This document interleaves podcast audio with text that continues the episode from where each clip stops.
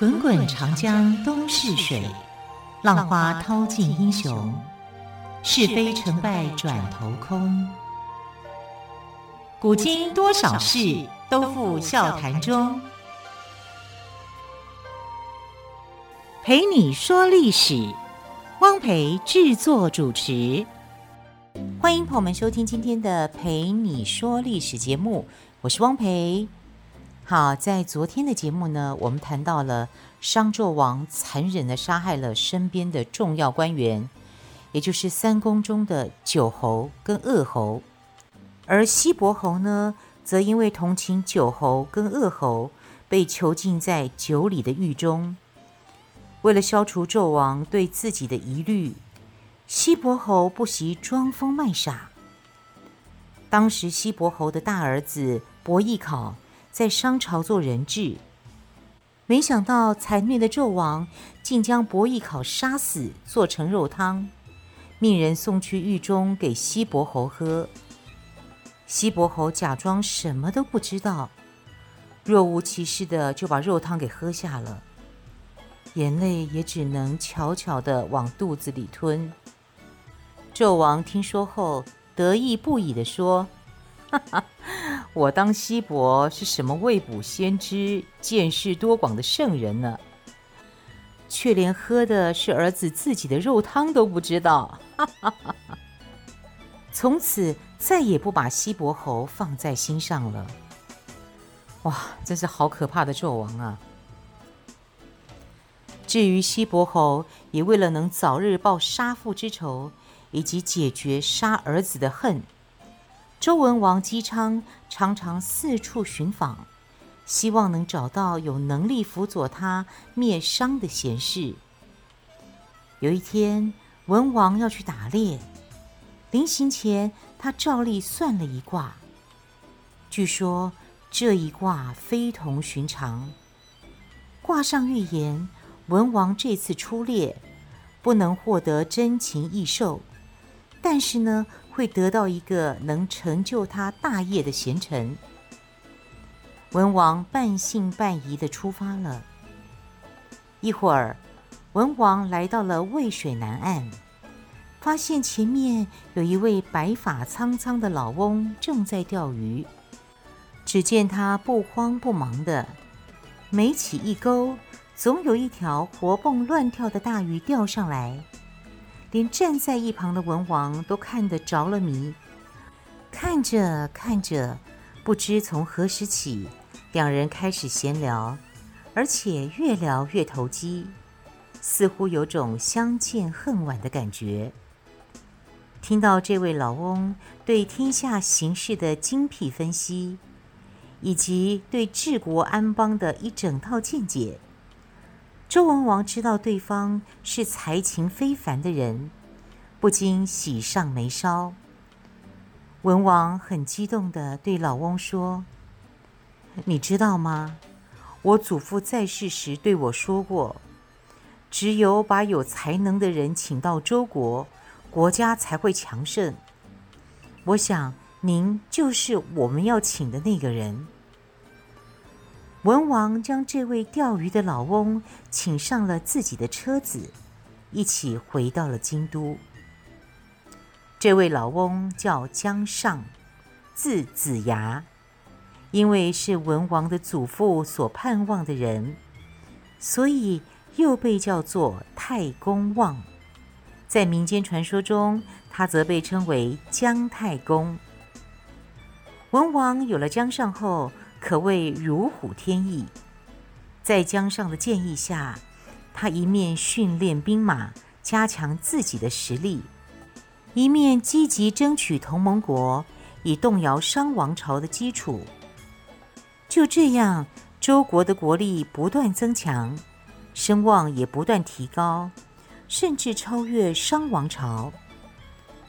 可惜，周文王还没有来得及实现消灭商朝的夙愿，就病逝了。接着，姜尚开始辅佐文王的儿子周武王。周武王十分敬重姜尚，尊称他为师尚父，老师的师。高尚的尚，父亲的父。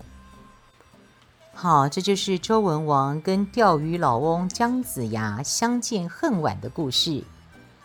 接着，我们来聊一聊神秘的八卦。朋友们，您读过《易经》吗？《易经》这本书讲的是八卦。相传，八卦是远古时期的伏羲氏所创的。后来，周文王将它演变为六十四卦。所谓八卦，是指用阴阳符号排列的八个不同的卦形。阴阳符号又叫爻，就是两个叉叉，上面一个叉，下面一个叉，哦，为奇数，阳爻为奇数，称作九或七；阴爻为偶数，称作六或八。每卦分别由三爻组成。根据排列组合的道理，三个阴阳爻共有八次排列的机会，从而就有八个金卦的卦象。它们的名称分别是乾、坤、震、艮、离、坎、巽、兑。八个金卦再两两相重，就可组成六十四个别卦，共三百八十四爻。《易经》一书。记述了这六十四卦的卦象、卦名、卦辞。卦辞就是说明卦的，爻辞则是说明爻的。哇，这样听下来很像走迷宫哦。这就是两千多年以来人们一直视之为神秘殿堂的《易经》。相传周文王被商纣王囚禁在羑里时，曾潜心研究八卦，创作了《易经》，所以《易经》又称《周易》。《易经》是中国古代最著名的占筮书，民间所说的巫师们，就是根据它所记载的卦象和爻象来占卜吉凶的，然后再依照固定的卦辞和爻辞。随心所欲地做出一番解释，虽然充满迷信色彩，但也为后人保存了很多有关古代战争、祭祀、婚姻以及农事方面等的宝贵史料。记得以前在读中文的时候，我们怎么来背八卦符号呢？它是有口诀的哟：乾三连，坤六断，震养吁。艮复晚，离中虚，坎中满，兑上缺，巽下断。好，这就是神秘的八卦。好，我们再回头来聊聊姜太公。姜太公除了钓鱼之外，大家都知道他军事很厉害。那么他的兵法到底如何厉害呢？在正式出兵伐纣之前，周武王曾认真地向太公望姜尚请教作战过程中的战略及战术的问题。他问：“师傅上，我该如何用兵呢？”姜子牙回答说：“用兵最重要的是，军事统帅必须高度集中的统一指挥。统帅经过正确判断形成的决心。”绝对不可以轻易的改变，即所谓凡兵之道，莫过乎一。一者，独来独往。武王又问：当敌我双方的大军相遇时，两军往往只能设垒对峙，谁也不敢先发制人。如果我们想先出击，却又没有有利的条件，该怎么办呢？姜子牙回答说：“那就想办法迷惑敌人。首先，把自己队伍的外边弄得很乱，内部则保持得很严密。其次，要让敌人觉得我军已经没有粮食了，但实际上我们的粮食仍然很充足。第三，要让敌人觉得我军毫无斗志。”而事实上，我们仍然保持旺盛的战斗力。另外，我们必须机动灵活，严守作战跟行动计划。营寨要筑得够高，使敌方察觉不到我们的动静。然后所谓的声东击西，混淆敌人的视线。武王继续追问：如果我们遇到的敌人正好很熟悉我们的军事情况跟用兵策略，那我们该如何取胜呢？姜子牙说：“那就得出其不意。”攻其不备了。我们要在暗中观察敌人的弱点，一旦发现，就迅速进行攻击，然后在他们毫无准备的情况下，发动大规模的进攻。这样就能趁敌人混乱的时候，一举打败他们了。姜尚在协助武王灭商的过程中，表现出卓越的军事才能。他所总结的战略战术，更是对后世的兵家产生了重大的影响。姜尚，也就是姜子牙，不愧是兵家之祖。好，武王灭掉商之后，虽然周王朝从原来的商王朝的附属国，一跃成了征服者。但如何处理殷商的移民，却让周武王大伤脑筋。他就此事与太空望、昭公、周公等大臣进行了一番商议。太公望认为，问题其实很简单，所谓爱屋及乌嘛。您如果喜欢一个人，就会连他的屋子上的乌鸦也会觉得顺眼；如果憎恨一个人，那你一定会对他一家老小都看不惯，所以依我之见，既然罪恶滔天的商纣王已经死了，那么对他所统治的百姓自然也不必客气，干脆全杀了。武王听完之后摇头，转向昭公，想听听看他的意见。昭公建议，依我看呐，应该分别处理。那些曾经跟着纣王反对我们的人，该杀；但那些没有表示过反对意见的人，可以留下来。武王想了想，总觉得还是不够妥当。这个时候，周公开口了，他说：“我觉得还是让他们各自住在原来的地方，种他们原有的田地吧，何必一定要改变他们呢？”如果他们能服从我们周朝，还可以提拔他们做官呢。武王这才露出了笑容。武王说：“嗯，讲得太好了。若用此法治理殷人，相信他们一定会顺从我们的。”根据周公的建议，周武王将殷都一带封给纣王的儿子武庚。让他在那里管理殷商的移民，但是武王还是有些不放心，就将自己的弟弟管叔封在现在的郑州一带，蔡叔封在殷都以南的上蔡一带，霍叔封在山西霍县一带，让他们监视武庚。这就是历史上有名的三监监察院的监。好，我们先休息一下，待会再来说精彩的故事。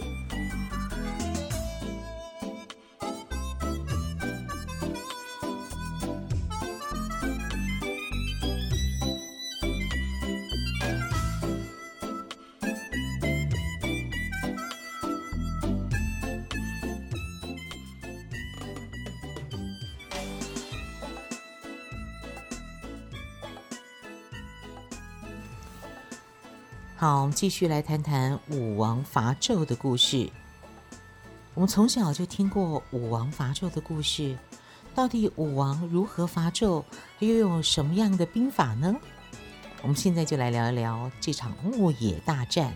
牧呢，就是放牧的牧，牧羊人的牧；野呢，就是野外的野。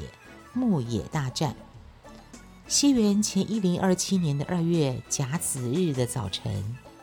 天才刚蒙蒙亮，周武王就率领了周军来到了孟津。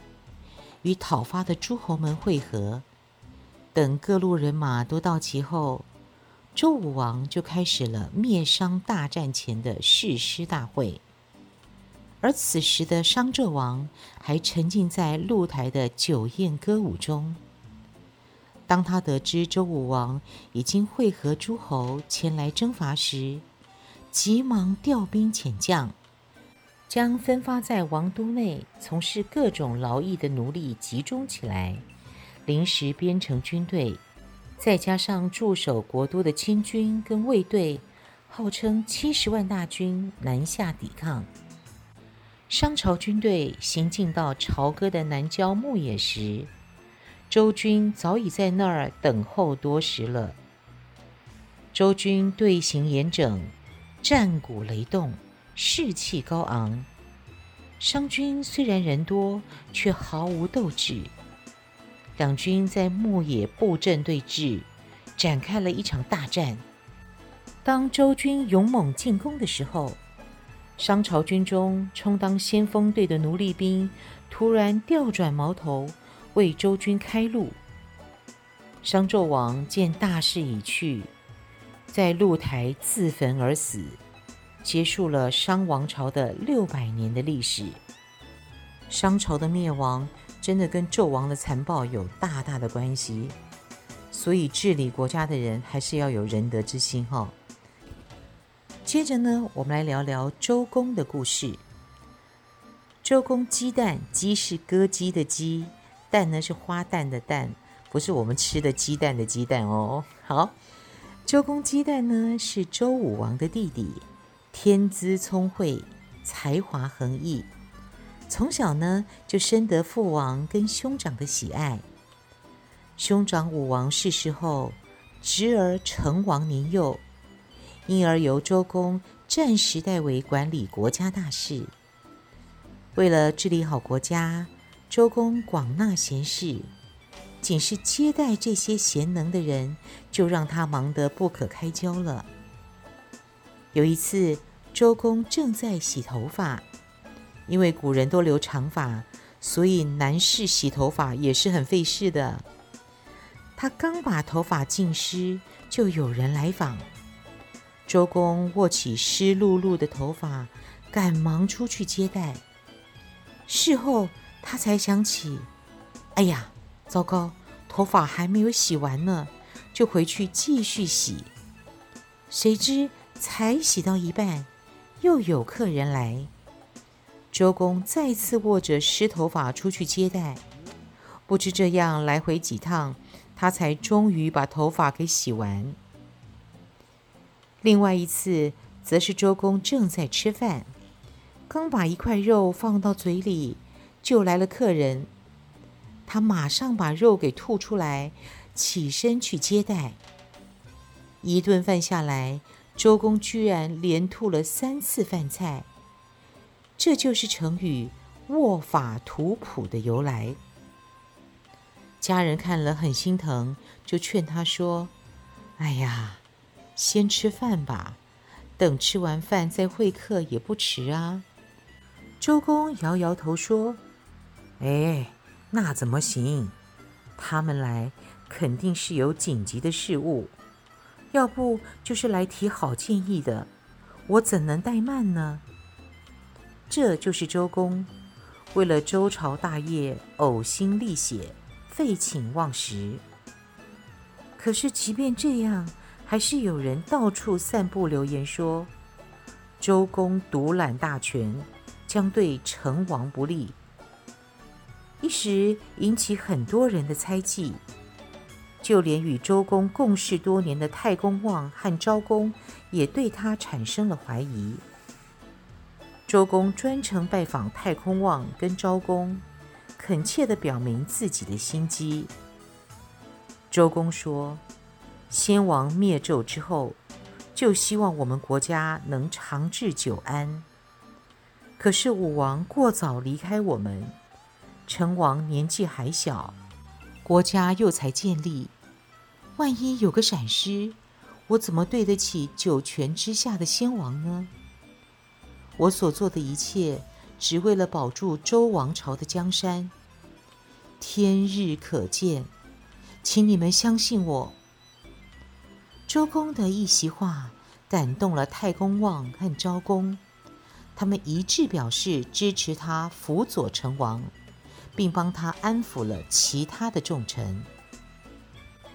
周公真的很不简单哦，为了周朝真的是殚心竭虑，用尽了一切的心力。